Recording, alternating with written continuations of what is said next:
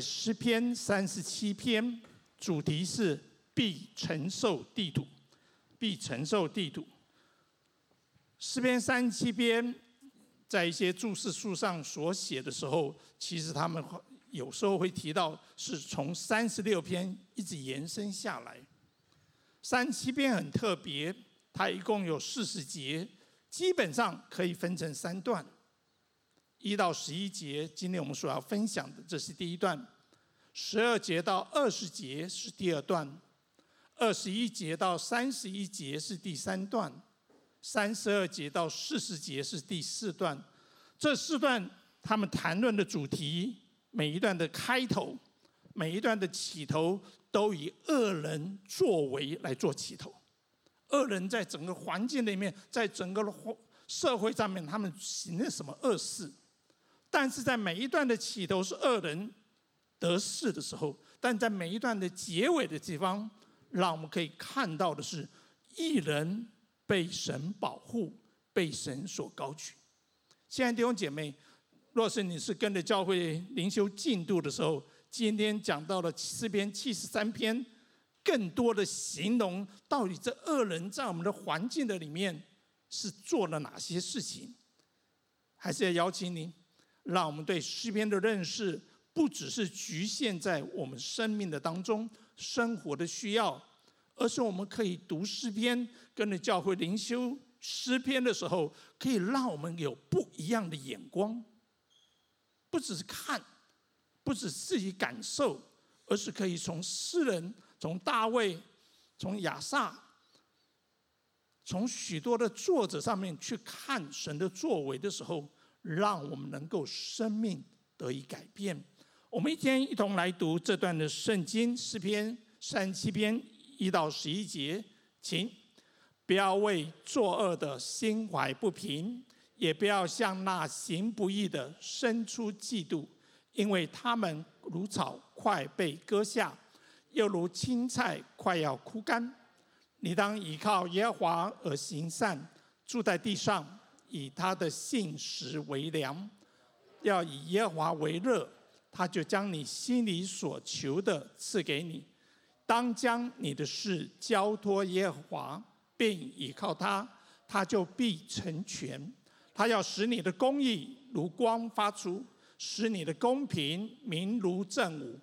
你当默然倚靠耶和华，耐心等候他，不要因那道路通达的。和那恶谋成就的心怀不平，当止住怒气，离弃愤怒，不要心怀不平，以致作恶，因为作恶的必被剪除，唯有等候耶和华的必承受地土。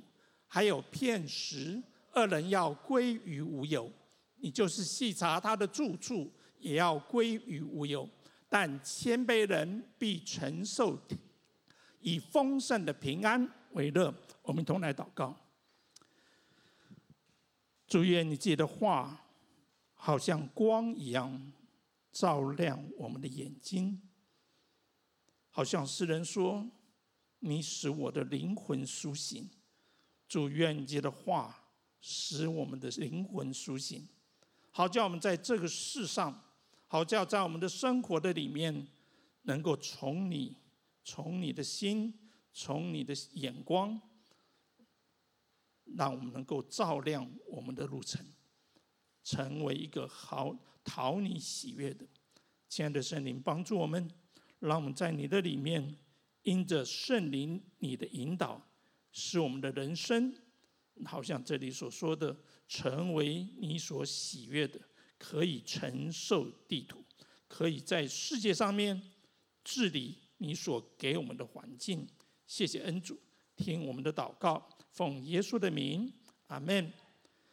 刚提到说诗这一篇的诗篇可以分成三段，呃，可以分成四段，但在第一段呢，我们可以看到的有两个，或者说有三个很重要、反复出现的。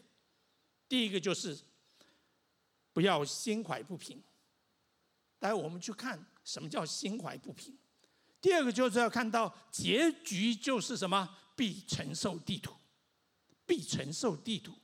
我讲说，好像必承受地土是以后的事情，但是我们看到信仰在诗篇三十七篇所提的时候，在每一段，第一段、第三段、第四段都提到必承受地土，必承受地土，心怀不平。我想说，心怀不平，对我们现在现代人来讲，随着网络的资讯更发达的时候，你随时都会看到什么？一些让你觉得不平的事情，不平的事情，就好像你开车到路上面不平的时候，你会怎么样？你坐的就不安稳，坐的就不安稳。以现代人来讲的话，就会投诉打一九九九，或者说投诉到媒体里面怎么样怎么样怎么样，心怀不平。亲爱的弟兄姐妹，从一个角度，心怀不平相对的来讲是一个非常常见的事情。非常常见的事情，但是圣经这边所说的心怀不平的时候，在诗篇在三七篇所提到的时候说，不要为作恶的心怀不平，不要，不要心怀不平，特别是为那些作恶的心怀不平，也不要向那行不义的生出嫉妒。大卫在这边所写的恶人的时候，在诗篇三十六篇一开始就说的。恶人是怎么样呢？他们心里说他不惧怕神，他不不惧怕神。恶人在诗人，在圣经里面谈论的恶人，不是不认识神的人。那一群恶人是什么？知道神却抵挡他，知道神的法则却违背他。现在来讲。你看到那些作奸犯科的，你会怎么样？一样，你会觉得这是罪有应得。但是在这边讲到，不要为作恶的心怀不平，也不要向那行不义的生出嫉妒。这是什么？当你为作恶的心怀不平的时候，你的标准是什么？你的标准是什么？这边讲到说心怀不平的，你会觉得那些恶人怎么样？他的恶谋成就，他怎么？他所做的怎么样？竟然可以怎么样？可以骗过许多人的眼目。对，第一节那么说到，第二，他反复出现，不止在第一节，在第七节也又说到，不要因那道路通达的，还有恶谋成就的心怀不平。那不只是他作恶抵挡神。他的恶怎么被没有被揭露出来？进而一步的是什么？甚至怎么样还升官发财？这对我们来讲会觉得什么？这不公平。对诗人而言，他说这样子也会让我们心怀不平。但是不要，作者有他的心意，因为这些的表象，这是以我为中心。以我为标准，我按照圣经的话来什么评断这个人？不，大卫这边说到，不要为作恶的心怀不平，因为真正判断的是上帝，真正审判的是上帝。这边讲到两次心怀不平，那如果你心怀不平的话，那有第三次的出现。第七节那么说，不要因那道路通达的和那恶谋成就的心怀不平。若是你心怀不平的时候，会有一个问题反到你的身上，就什么？你会有怒气，你会理会什么？你会愤怒，甚至怎么样作恶？心怀不平，这翻得很文雅，但是若是。在你直接翻的话，就是什么？心里面怨恨，满腔的怒火。从文雅，若是我们心怀不平，不去处理这个问题的时候，你会在你里面怎么样？产生怒气。从心怀不平到怒气，最后呢，你会去作恶。作恶的结果是什么？这是指的是你我。为什么大卫说不要心怀不平？若是你活在自己为以自己为标准的里面，以致作恶的时候，第八节的一开，第九节的一开就说到，因为作恶的必被剪除，作恶的必被剪除。亲爱的弟兄姐妹，当我们谈到心怀不平的时候，对世人对大卫而言，在他生活的历练里面，常常是这样。别人对他不好，他就什么忍气吞声，因为特别是扫罗在追杀他的时候，他可以敬畏扫罗是神所安立的。但是有一次，有一次，因为他有需要。要去找拿巴，在旷野的里面，其实他对拿巴的仆人很好。撒母耳记下那么记得，但是当他去要跟拿巴说：“我对你的、对你的仆人、对你的牧羊人都很保保护他们，但是我现在有需要，请你给仆人一点食物的时候，拿巴就怎么样？大发怒气，把大卫怎么说的一文不值，甚至他还说大卫是什么逃避。”主人是一个什么？是一个是一个作恶的人，以至于大卫就什么怒气填膺的当下就带领他的什么他的勇士要杀到拿巴家。但拿巴的太太亚比该就跟他出来迎接他的时候，在旷野里面对他说：“你不要这样。若是他该死，自然有神会对付他。你不需要。”你不需要那么的冲动，以至于大卫就他的怒气就消，就回了。亲爱的弟兄姐妹，每一个人都会觉得有人对不起你的时候，都会觉得什么？这社会上都好像有时候你会觉得你你所努力的不被人看见，求神帮助我们。但是那些好像比较偷懒的人，他却可以为上司所赏赐的时候，赏赐的时候，求神帮助我们，让我们不要，不要因我自己没有得着所所应得的，我就怎么样，我就心怀不平。求神恩待我们，让我们在神的里面，从四篇三十七篇那边看到的一件事情，就是不要心怀不平。不要从自己的标准去评断上帝要怎么做事，不要从自己的需要去认为上帝应该站在我这边，然后去做应该有的事情的表现。第二点，既然不要心怀不平，那该怎么做呢？我要怎么样做才能够不心怀不平呢？诗人这边说到。你当默然倚靠耶和华，耐心等候他。我必须不以为我自己标准的时候，我继续回到神的面前。我们先看的第七节，就是我要倚靠耶和华，而且这边讲到要默然倚靠耶和华，好像我什么？我要吃瘪吗？好像是这边讲说，我默然我就怎么样？我就不作声吗？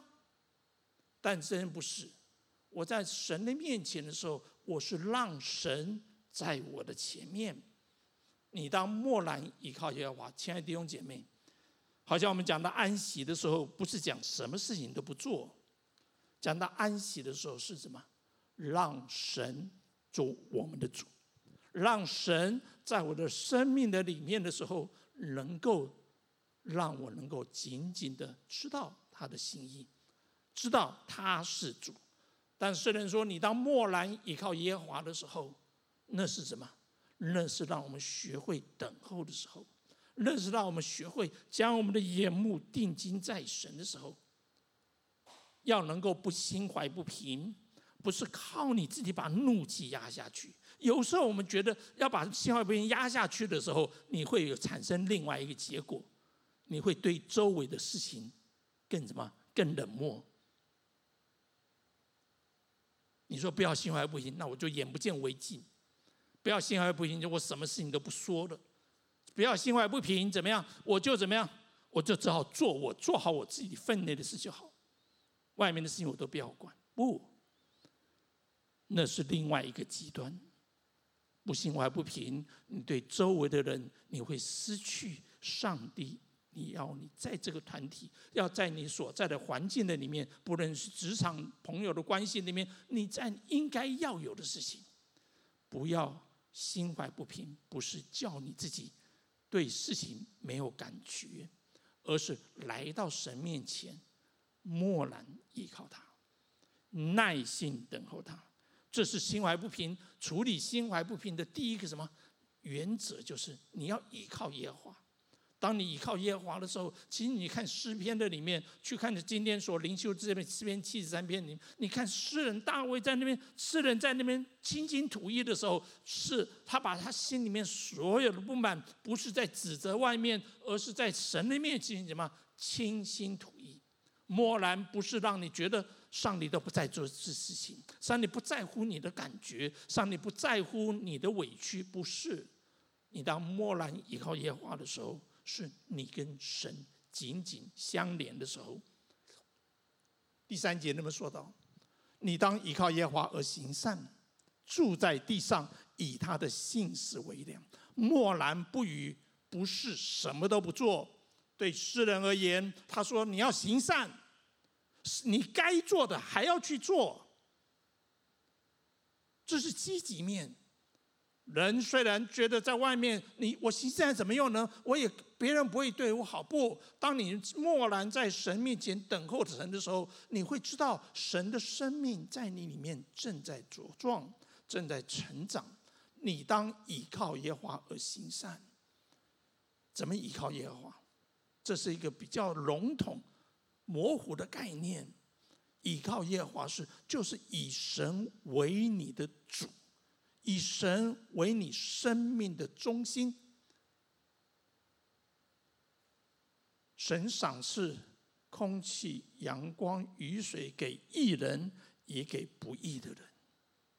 为什么？神巴不得那些恶人能够认识他们的恶行，而弃恶回到神的面前。认识神的人应该怎么样？你当倚靠耶和华而行善。求神帮助给，在我们手里面有该有能力可以做的时候，我们应该靠着神去影响我们自己，行善。第二个，住在地上，以他的信实为粮。对以色列人来讲，以神的信实为粮；对他们来，以色列人出埃及之后三四十年的里面，以神的信实为粮。礼拜一到礼拜。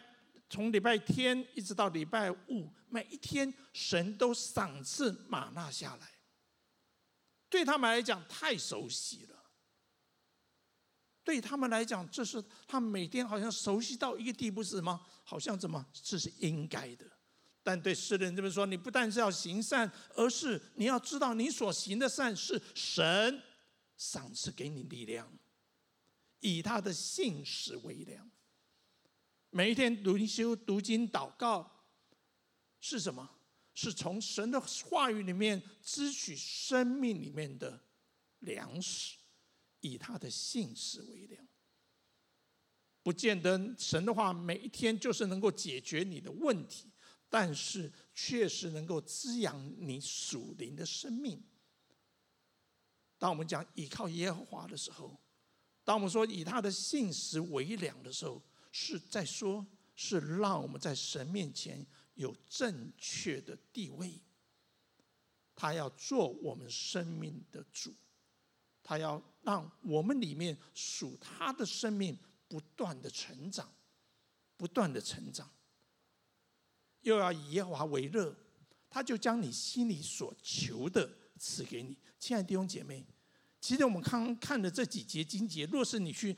在琳琅书房买卡片的地方的时候，你会经常看到这些圣经节。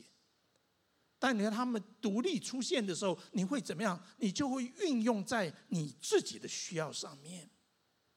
但是不要忘记，你去读诗篇三十七篇的时候，神会供应你的需要，但是神一定会怎么？诗人一定会要求自己回到神正，在神面前有正确的位置。又要以耶和华为乐。前面一直讲到的是什么？不要心怀不平。怎么讲到？你要以耶和华为乐。你的眼目会看，或许会看到那些不平的事情，但是，但是，你必须知道，你的生命是神喜的源泉源所浇灌的地方。那些不平、那些愤怒，会让会因着上帝所赐给你的喜乐改换过来，求神帮助我们。真的，当你看到一场大雨，不论下到哪里都淹大水的时候，你看到那些什么，那些酸民或是那些什么政治人物他们所提的事情怎么样？你会觉得这下到哪里都会的，那为什么要有那么多的什么比较计较呢？因为他们有他们自己心里面所要的东西。他们有他们心里面定义，要借着这些事情怎么样获得他们要得到的。但是我们是什么？以耶和华为乐。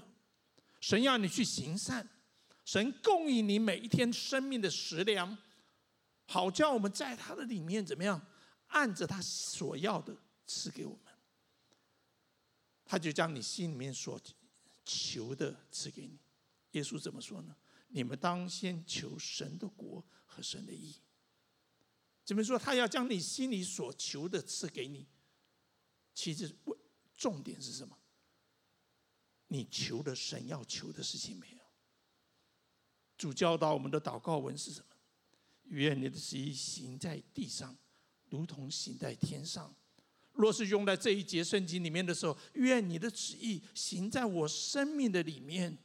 如同行在天上，神会把他要赐给我们的赐给我们，是因为我走在他的旨意的里面。以神为乐，是以他的心意为我们的心意。其实，在这个过程里面，当我们说如何胜过心怀不平。目标的不是外面，目标不是自己的利益。那些人会心怀不平，为的是什么？他既得利益受损。但对于基督徒而言，我们的利益是什么？我们的利益是神赐给我们，会受损吗？会。那可能是暂时的，但是神是信实的主。亲爱的弟兄姐妹，神是信实的主。让我们在他的里面愿意行善，让我们在他的里面以他为乐，让我们在他的里面以他要我们求的事情来向他呼求，来向他呼求。这边讲到说，前面讲到说，不要默然，要默然依靠耶和华。第五节那么说道，他要使你的公义如光发出，使你的公平。亲爱的弟兄姐妹。公义、公平，不是你的。这边讲的使如光发出，使如明如正午。亲爱的弟兄姐妹，当我们说我们不是冷漠的去看待这社会上，或者你在你生活周围的那些不平的事情，你不只是行善，你乃是愿意把神的公义、神的公平怎么样，在你的周围的里面活出来。这是一个见证，这是一个见证。现在，在我自己参加教会聚会的里面，有很多的聚会是固定要参加的，但有一些聚会是什么？你会对我来讲是有兴趣去参加的，不见得说我在聚会里面要负责什么，也不是见得聚会里面跟我有什么关系。你知道那什么聚会吗？追思礼拜，追思礼拜大家都会聚在这边。像那天我没有太多事情的时候，我就喜欢坐到二楼的后面，去听听一下这个人在信仰上面怎么样为主来做见证，怎么样在信仰的过程里面往前走。但我最近我就有一感觉，通常我们在邀请弟弟兄姐妹来做见证的时候，我们都说没什么见证的，没有什么。但到了追思里面，每一个人都有见证的。每一个人都有见证，亲爱的弟兄姐妹，你要活着为主做见证呢，还是只在最后一次什么为主来做见证呢？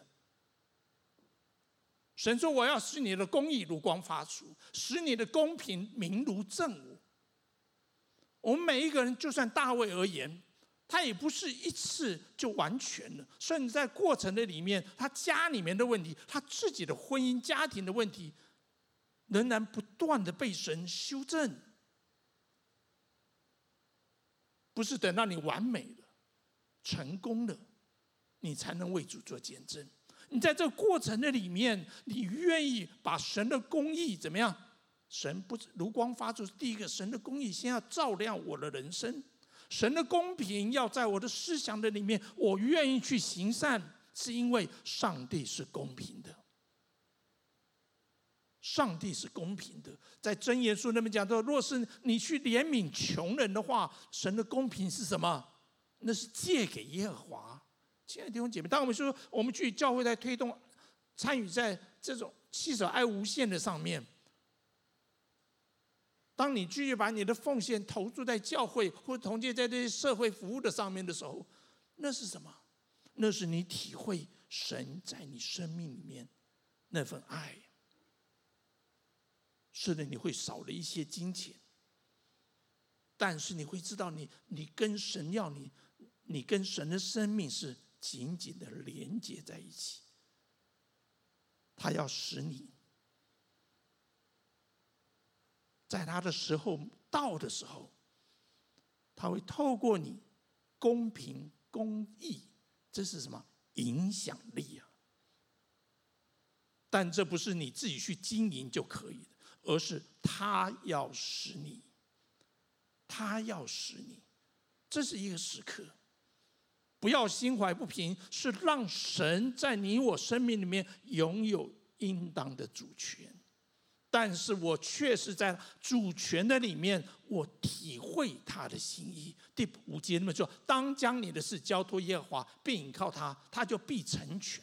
我们用这节经节会为我的需要来祷告。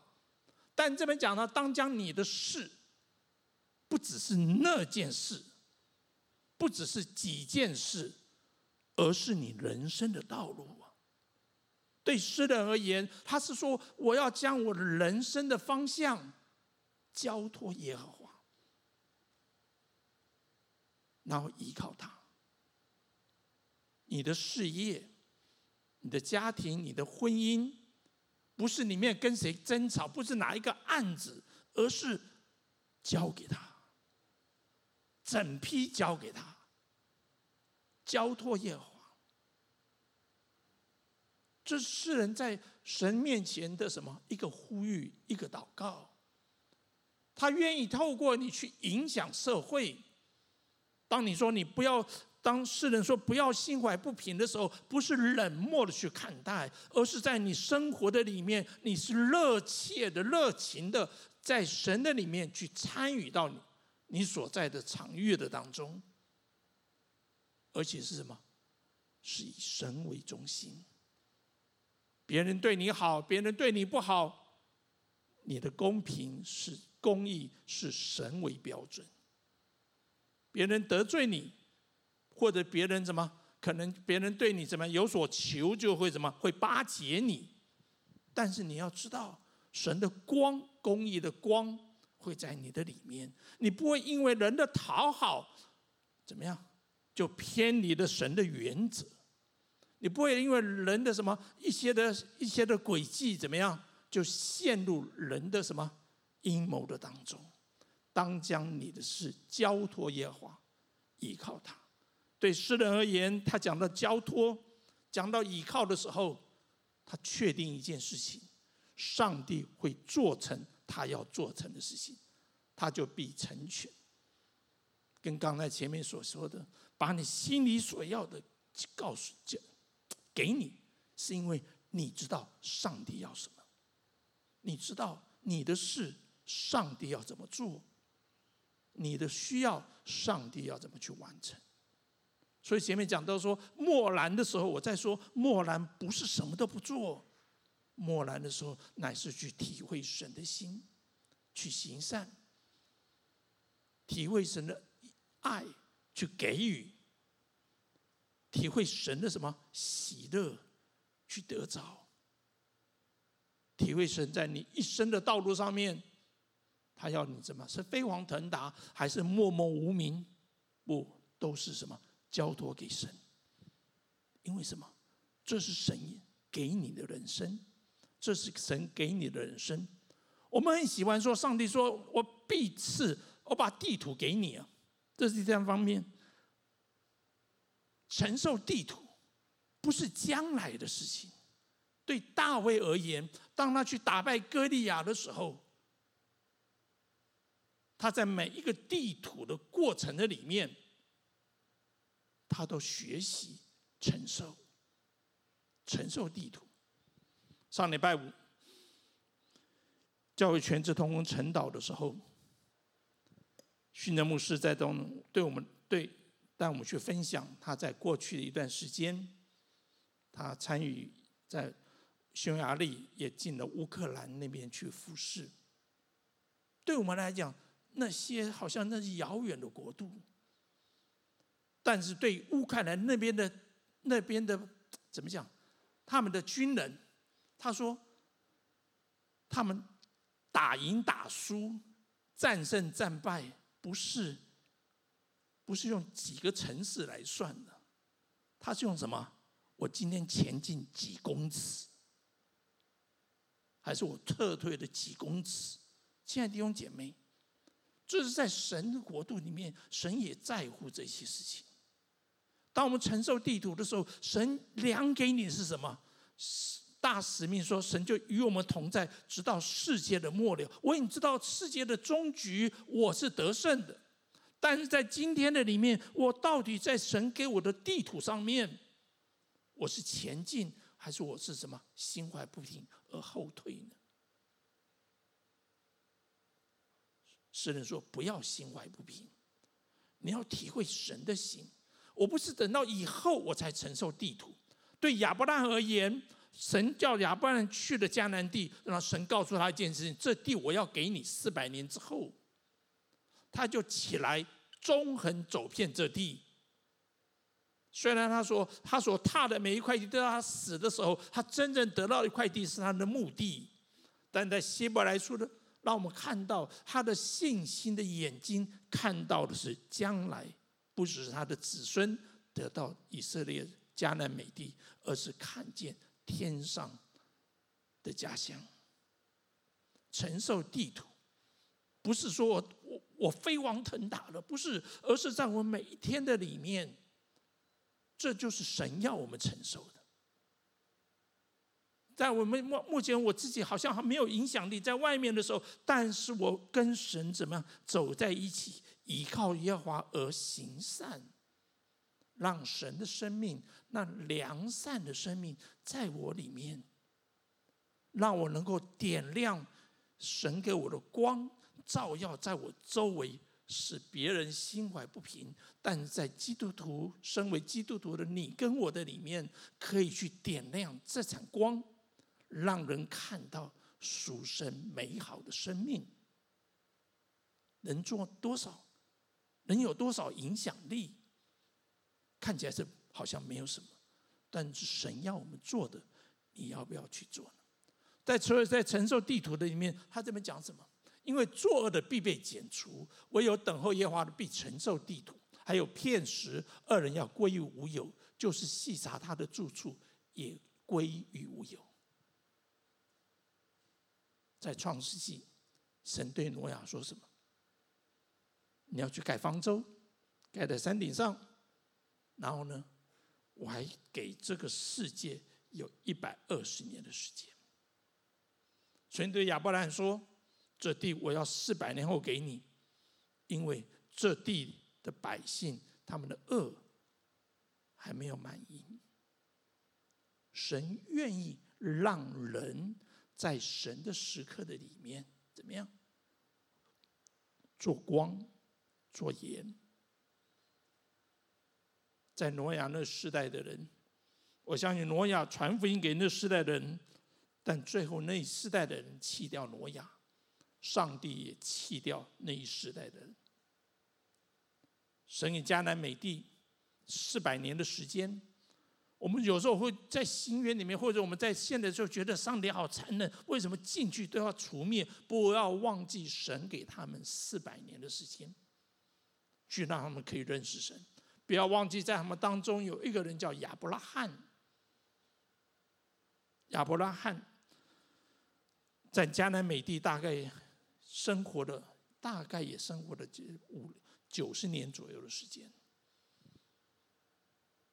他八十六岁生以斯玛利，一百岁的时候生以撒，到了死的时候是一百七十五岁。在那地上，他为神做见证，也做了将近一百年的时间了。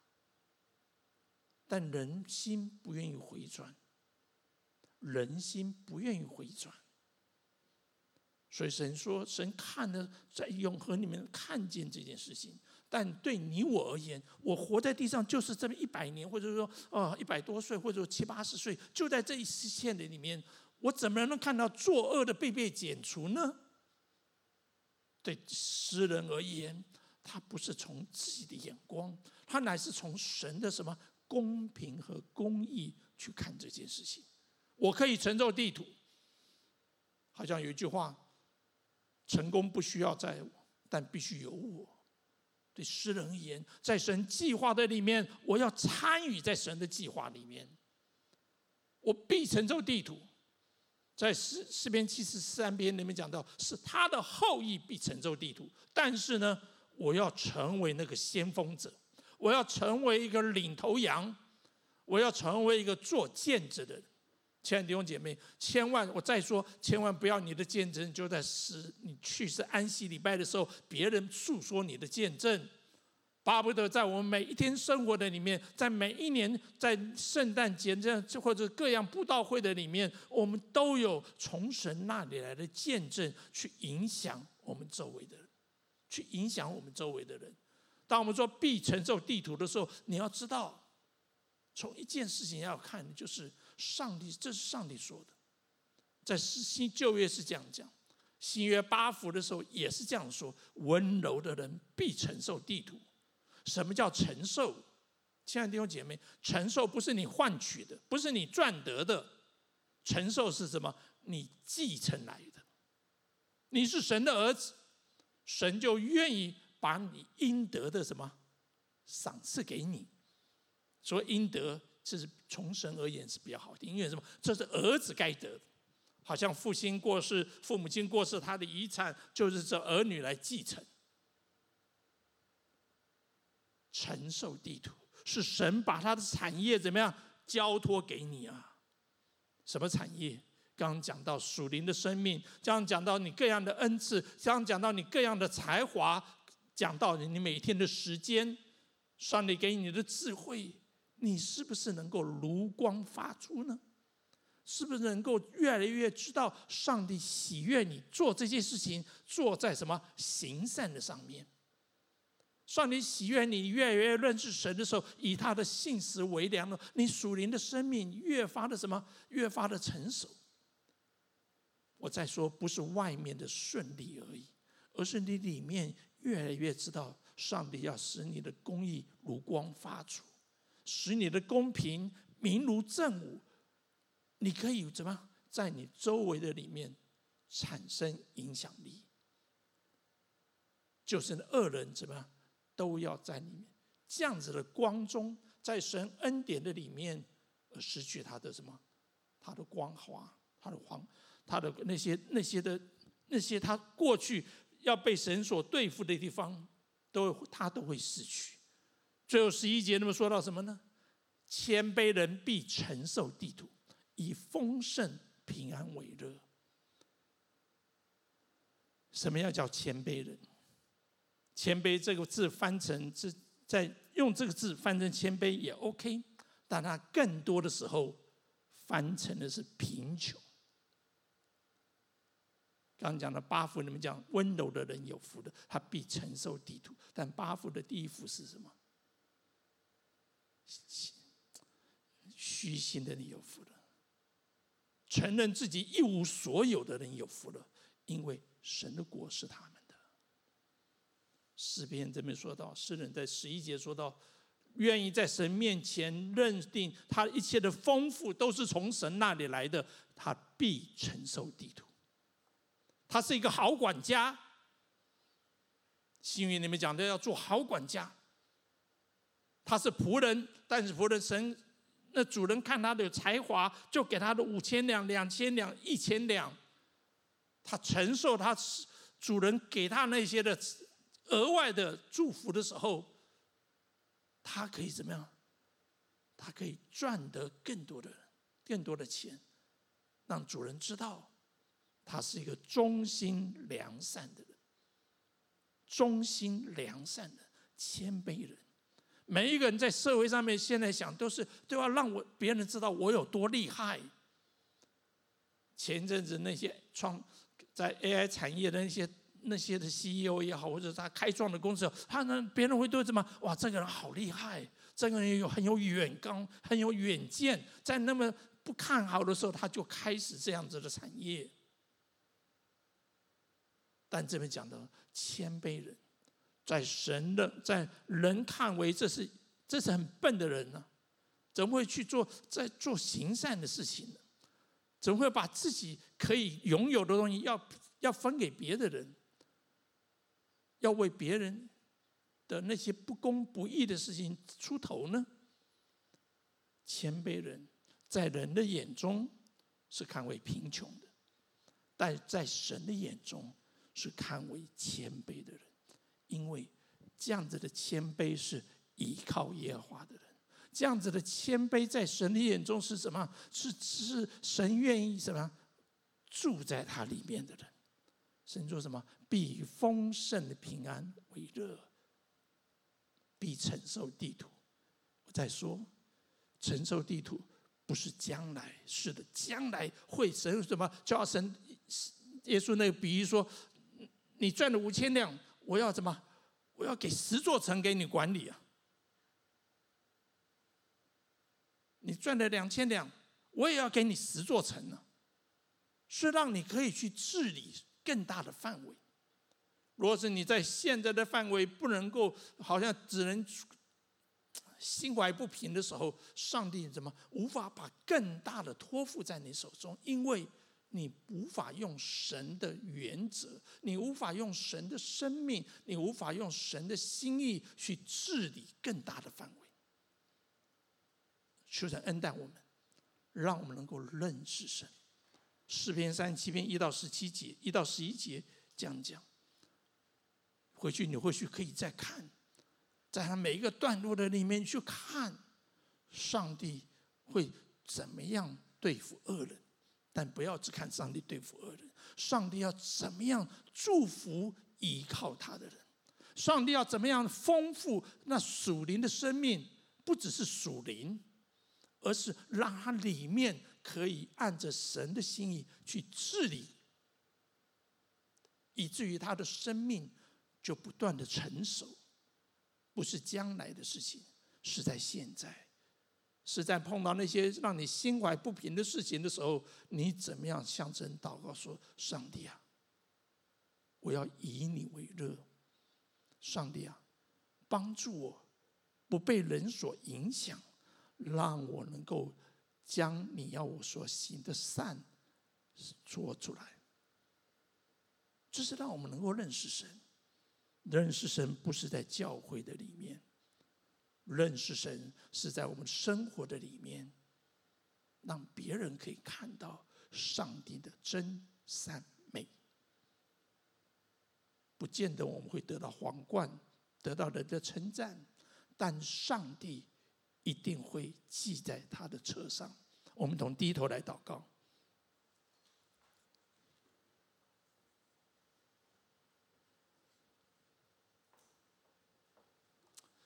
主啊，圣灵们来到你面前。当我们所处的社会让我们愤愤不平的时候，就教导我们把眼目定睛在你的身上，因为这社会正落入在黑暗权势的下面。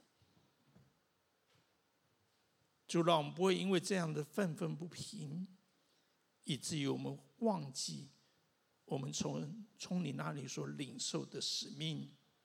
你说要做世界的光，要做世界的盐，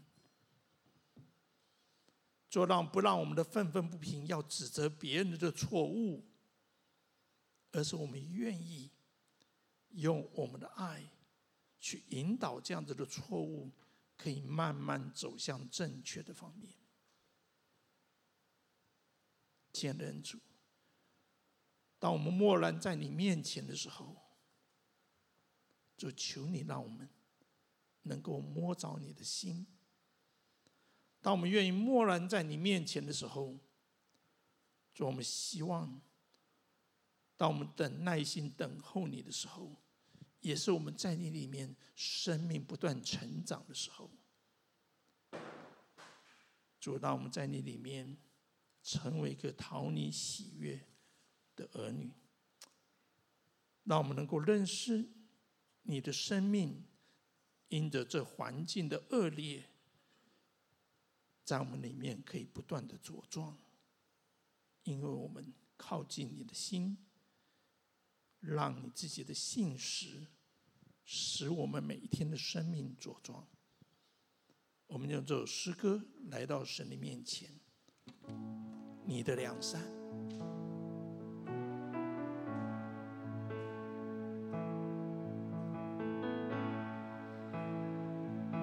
不要心怀不平。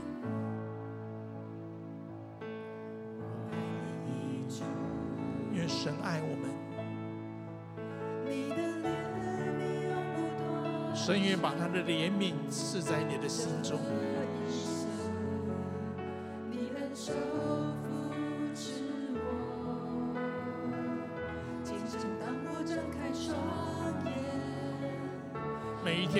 的眼来看我属的环境。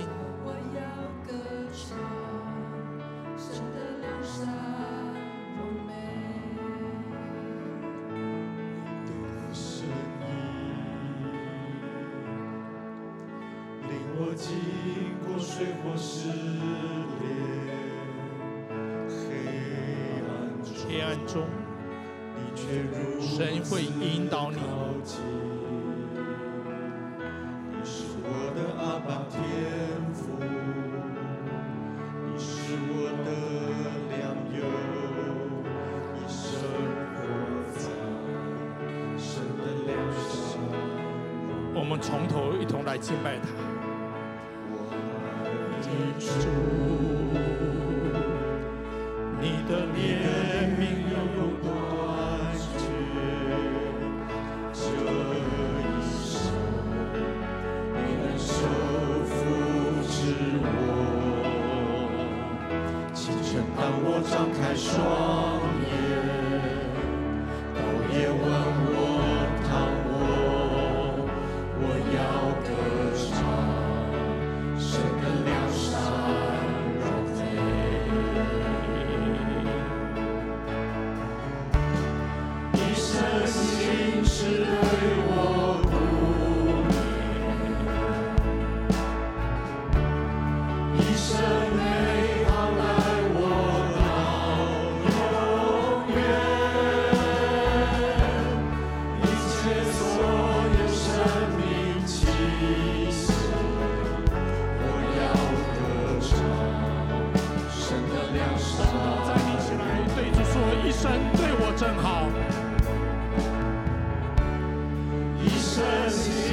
Savior.